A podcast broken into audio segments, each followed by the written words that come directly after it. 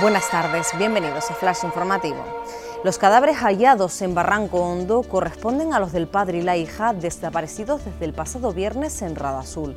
Los cuerpos sin vida fueron localizados cerca del mar, concretamente en la zona de Varadero, donde cayó el coche en el que viajaban. Las primeras hipótesis de la Guardia Civil apuntan a que acabaron saliendo expulsados durante los vuelcos que dio el vehículo.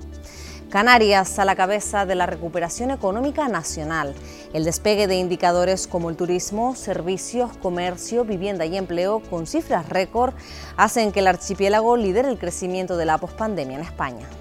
Los hospitalizados por COVID en Canarias caen un 15% durante la última semana.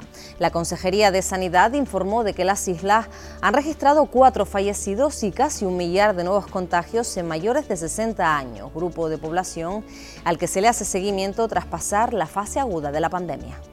El Carnaval de Santa Cruz 2023 contará con nuevas bases para las murgas. El organismo autónomo de fiestas y las agrupaciones mantuvieron ayer una tensa reunión a cuenta de la interpretación de las normas del certamen. El sorteo del orden de participación deja atrás Contras como la primera murga adulta en intervenir en el concurso. Más noticias en diariodeavisos.com.